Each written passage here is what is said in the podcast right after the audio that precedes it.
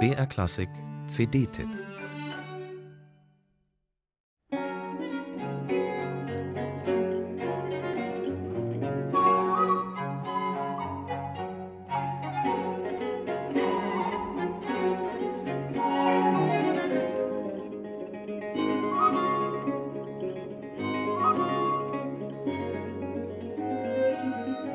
Versetzen wir uns gedanklich mal ganz weit zurück. In eine Zeit, in der es weder CDs, YouTube oder Spotify gab, sondern eine Lebenswirklichkeit ganz ohne Tonkonserven. Allerdings tat das der Begeisterung für Musik damals keinen Abbruch. Doch wie Ohrwürmer aus dem Konzertsaal von der Opernbühne nach Hause holen, immer wieder hören, sich ordentlich daran berauschen. Da half nur eines, selbst die Instrumente auspacken, Hausmusik. Und deswegen war es um 1800 gängige Praxis, dass von groß besetzten Stücken prominenter Komponisten sogleich auch Kammermusikbearbeitungen auf den Markt gebracht wurden.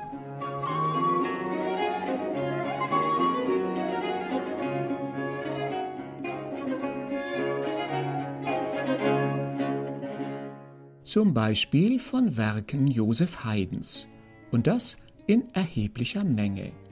Denn Haydn war schon zu Lebzeiten so berühmt, dass ganz Europa sich um ihn riss und Damen bei seinen Konzerten in Ohnmacht fielen. Einige dieser heute vergessenen Bearbeitungen hat das Ensemble Nuovo Aspetto ausgegraben und aufgenommen. Das Spannende daran, neben der nach wie vor unschlagbar geistreichen Musik Haydns, begegnen wir nun auch den kreativen Köpfen in zweiter Reihe, den Arrangeuren. So etwa dem Salzburger Benediktinerpater Meingosius Gelle, der die große Sinfonie Nummer 60 von Joseph Haydn zu einem brillanten Quintett eingedampft hat. In dieser Aufnahme musizieren drei Streicher, Hackbrett und Harfe.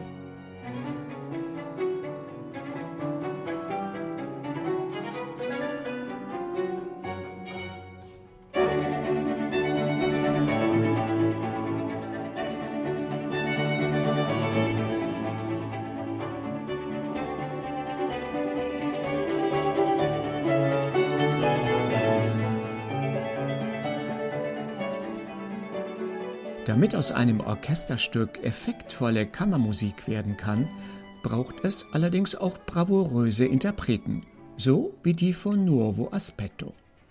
Ohne Furcht und Tadel spielen sie derartig hinreißend, dass man das Original Haydns keinen Augenblick vermisst.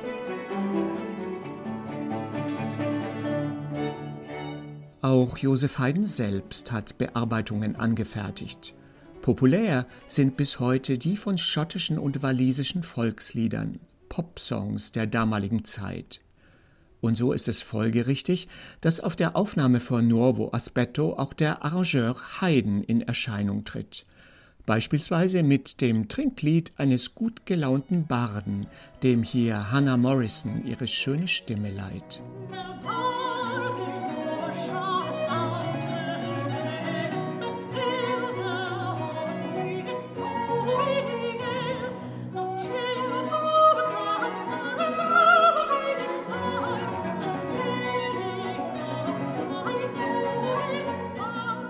Klar, ein Original ist ein Original.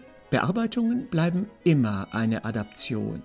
Aber wenn sie so gut gemacht und vor allem so gut gespielt werden wie hier, dann sind sie kein Anlass zum Naserümpfen, sondern ganz einfach Grund zur Freude über neues Kammermusikrepertoire und über schöne Musik.